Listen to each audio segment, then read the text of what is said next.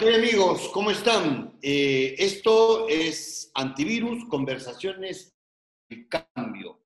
Y le hemos puesto justamente antivirus porque lo que vamos a tratar de hacer o que estamos haciendo en estos, en estos programas eh, vivo es hablar con diferentes personas que nos pueden, digamos, pintar un poquito más el, el panorama. Y el día de hoy voy a conversar con un gran amigo, Martín Zurita, él es psicoterapeuta de parejas y familia, especialista en dependencia emocional, trastornos de personalidad, depresión y ansiedad. O sea, el tipo se las sabe todas. Martín, ¿cómo estás, hermano? ¿Qué tal? Gusto tenerte por acá. ¿Qué tal, Sergio? Gracias por la invitación, gusto también. Martín, escúchame, eh, yo te he citado a ti para conversar eh, el día de hoy, este, más allá de porque conozco tu, labor, tu, tu eh, y porque eres este, psicólogo en cierta, este, de todas maneras, eh, porque me interesa primero eh, que nos des un poquito unos, digamos, no sé si son, la palabra es tips, pero cómo afrontar esta nueva relación familiar, de pareja, a través de un encierro, que no es la misma relación que teníamos con, con las personas que vivimos dentro de una casa, pero con la libertad de saber de poder salir eh, o por ahí salir de viaje, despejarnos un poco, ¿no es cierto? Sí, mira, y esta es una crisis, porque es algo que uno no lo tenía mapeado, no lo tenía contemplado. Cuando tú pasas una crisis, viene la negación. La negación te lleva a una frustración y ahí viene el problema, ahí viene la ansiedad, viene la depresión. Entonces, lo primero es tomar esto como una gran oportunidad, una oportunidad para ordenar muchas cosas. Porque cuando tú desordenas tu vida, ahí viene el caos. Por ejemplo, eh, mucha gente está trabajando de forma remota en la casa y se está desordenando. Entonces, eh, se acuesta muy tarde, se levanta muy tarde, ahí viene el problema. Eso me pasa a mí. Ya, entonces acá hay que fijar un horario regular para acostarte como para levantarte. Ese es lo primero. ¿Ok? ¿Por qué? Porque cuando tú no descansas bien, se afecta cierta sustancia en el cerebro, por ejemplo la serotonina, que tiene que ver con el estado de ánimo, con la conducta impulsiva. Y mucho cuidado ahora con el estado de ánimo y con la conducta impulsiva. Ahora, hay que buscar formas de hacer cosas que nos gusten. ¿Por qué? Porque cuando tú haces una actividad que a ti te gusta, tú segregas endorfina, que son las hormonas del placer, ¿no? Ah. Por ejemplo, ¿no? Antes ibas con tus patas a jugar, ¿no? De repente ibas con tu amigo a jugar tenis. Ahora no puedes. Entonces tienes que ver la forma, la creatividad como para ¿no? practicar y eso te va a hacer segregar ciertas sustancias. Y hay algo muy importante. En esta situación uno mucho entra a sus pensamientos y se pierden los pensamientos. Y viene una serie de pensamientos catastróficos. Acá lo que funciona mucho, lo que llamamos los psicólogos, es la activación conductual. Muévete. A ver, deprímete saltando soga. Va a ser más complicado. ¿Ya? Entonces, hay que movernos hay que hacer ciertos rituales, ciertas cosas que nos mantengan activos y nos pueda distraer el pensamiento. Ese es un primer punto fundamental. Las parejas también están peleando ahora bastante, te contaré. están, están peleando, ¿por qué? Porque como antes hemos vivido una vida muy acelerada y hacia afuera, ahora estamos hacia adentro. Entonces, cada persona es un mundo diferente, por eso también las parejas tienen que tener sus conductas de mantenimiento, así como un carro, cuando tú le das duro, tienes que llevarlo a tener conducta de mantenimiento, igualito, acá viene la creatividad, ya no puedes de repente ir al cine con tu pareja, pero de repente hacer algo dentro de casa, como para que no se pierda ese contacto de pareja, porque uno también, ya tengo que trabajar, tengo ya, ya yo voy a comprar, están los hijos también en casa ahora que están, entonces es una locura, entonces eso te va a estresar, por eso tienes que tener manera para ventilarte. O sea, somos como, como, como leones en, jaula, como que recién nos llevan al zoológico. Y nos mantienen ahí, estamos como viendo, viendo que comenzó a suceder al comienzo, porque por suerte, claro, yo encontré una pared, saqué la raqueta de tenis, me puse a jugar, eh, comencé a sacar todo mi, mi background de videos, comencé a editar videos, comencé a subir, videos y comencé a ver otras labores también para tener de alguna manera ingresos económicos por otro lado. Y digamos, mis trabajos se manejan por horarios, digamos. Entonces eso me da un poquito de orden durante el día. Entonces, pero ahora han se han creado también nuevas eh, responsabilidades, oficios. Hay que ser profesor, hay que ser ama de casa. Entonces es como ya hacer un poco todo lo que había antes más las cosas que hay que crear para suplir las que han desaparecido y, sumar las que han aparecido, que son un montón, como tú dices, los hijos y toda la responsabilidad que conllevan. Hay, una sobre, hay una sobrecarga ahorita. El mm. ser humano tiene un tope. Alguno tiene como un vaso, ¿no? Cuando se llena un vaso, algunos tienen el vaso más grande, otros tienen el vaso más chico. Pero si le sigues echando, va a colapsar. Entonces, eso es importantísimo ahorita, ¿no? Hay una sobrecarga de estímulo, de responsabilidades. Por eso, por eso tenemos que oxigenar, tenemos que no perder la capacidad de disfrute. Yo te digo, la ansiedad, por ejemplo, la depresión, que van de la mano, tienen una propuesta muy directa, es que no disfrutes, pierdes la capacidad de disfrute. Y ahí viene la irritabilidad, muchas veces viene la flojera, que la flojera es parte de repente de una depresión, una ansiedad que tú estás pasando. Entonces, por eso es importante, ¿no? Primero aceptar, porque ¿qué está pasando? No? hay una negación. ¿Por qué crees tú que hay personas que no acatan la medida? Están en una negación.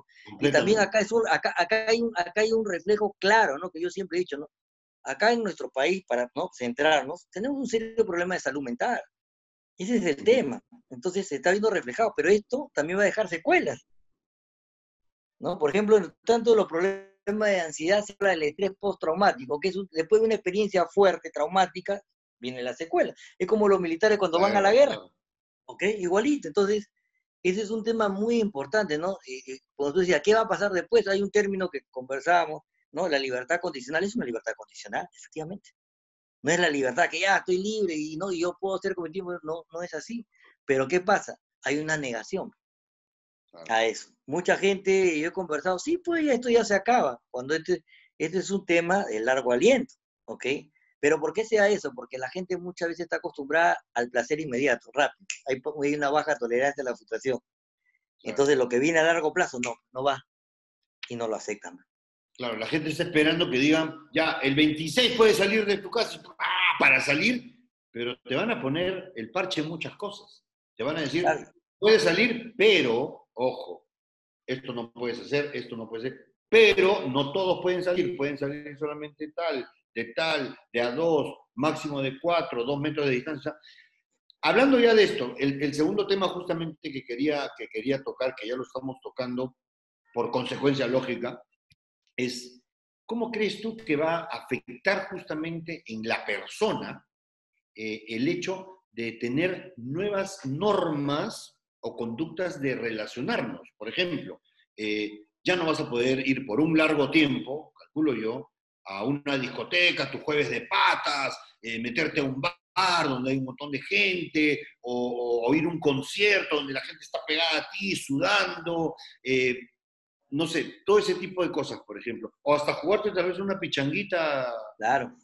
los martes, los miércoles de fútbol, por ejemplo. Mira, va a generar una frustración. Cuando la persona está frustrada, puede generar ira, pero también puede generar una melancolía. ¿Ok? Entonces, acá va a ser importante, ¿no? O sea, vas a tener que reinventarte. Si era los jueves de patas, ¿no? O la famosa pichanguita, ¿no? No se va a poder, entonces vas a tener que reinventarte para eh, buscar otras actividades. Pero mucho tiene que ver acá la flexibilidad de pensamiento. Si tú eres polarizado, te va a costar aceptar. ¿Ya? Te va a costar. Entonces, acá mucho tiene que ver, ¿no? Cómo tú vas aceptando y, y haciéndote responsable. Pero sí va a generar secuelas. Yo, yo, yo te digo, hay gente que se va a deprimir porque nosotros vivimos en dos mundos, mundo externo y mundo interno. El tema es que hay personas que viven más en el mundo externo. Ah, la disco, tengo que salir. O sea, no tengo, de necesidad. Necesito ir a la discoteca, ¿no? Necesito. Entonces, cuando tú lo ves como una necesidad, ya generaste una dependencia. Esa, esa palabra necesito. Ya, necesito, es de SOS, ¿no? Sí, si no lo hago. épocas, en estas épocas, pues, que si tú dependes de, algo artificial, vas a tener un problema. Pues. Entonces, por eso es, eh, siempre yo digo, no es bueno eh, generar endorfinas naturales, que de repente jugando algo, algo en tu casa, ¿no? Eh, editando, si sabes tocar la guitarra, toca la guitarra, y siempre digo, ¿no? A veces el arte es maravilloso porque te permite conectar, ¿no? Tú puedes tocar tu batería un rato, ¿no? Y te entras en tu mundo y está. Entonces, son conductas de afrontamiento. O sea, ahorita lo que va a ayudar mucho es que tú tengas tu conducta de afrontamiento, que es, ¿no? Cómo tú vas a, manejar esta situación. Pero, pero más es nuestro mundo interno Lo, lo que acabas de decir es justamente muy cierto, porque a mí me ha pasado. Nosotros nos agarró, digamos, un poco la cuarentena fuera del Lima, en la playa, y pensando, nosotros nos veníamos pensando que era por dos semanas, como era el comienzo, ¿no? Entonces, yo no traje mis cosas, porque dije, bueno, son dos semanas, bueno, ya, me relajo, qué sé yo. Cuando anunciaron que se va un mes más, que se va a entonces, en algún momento dije, me fregué, porque claro, yo en Lima tengo, lógicamente, mi tenis, mi batería, mis desfogues, todas las cosas que tú estás diciendo, y acá no tenía nada. Entonces comencé a dar vueltas, vueltas sobre, sobre mí mismo, digamos, sobre mi misma circunferencia, ¿no? Como un perro así, tratando de morderse la cola. Porque, claro, al comienzo era bacán, pero después como que ya, ¿qué haces? Ya te sientes improductivo, o sea, ya, ya, ya comienzas a, y comienza, tu cerebro comienza a caminar hacia atrás, ¿no? A ver todo lo negativo, ¿no? Mandé traer mi batería y todo cambió. De alguna manera, todo cambió.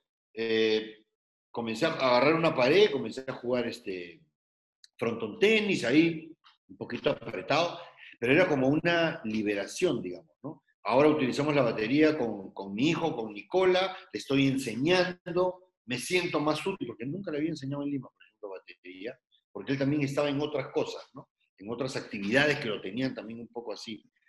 Y ahora, como que, digamos que estamos tratando de, de darle importancia, súper importancia, a esos momentos, ¿no? Esos momentos en que estamos juntos, donde yo le enseño batería, donde él descubre cosas en la batería y ese tipo de cosas, ¿no? Entonces, para nosotros esta cuarentena incluso nos ha traído muchas cosas nuevas que no habíamos contemplado, que no habíamos visto por el, la vorágine diaria y la responsabilidad y el trabajo y qué sé yo.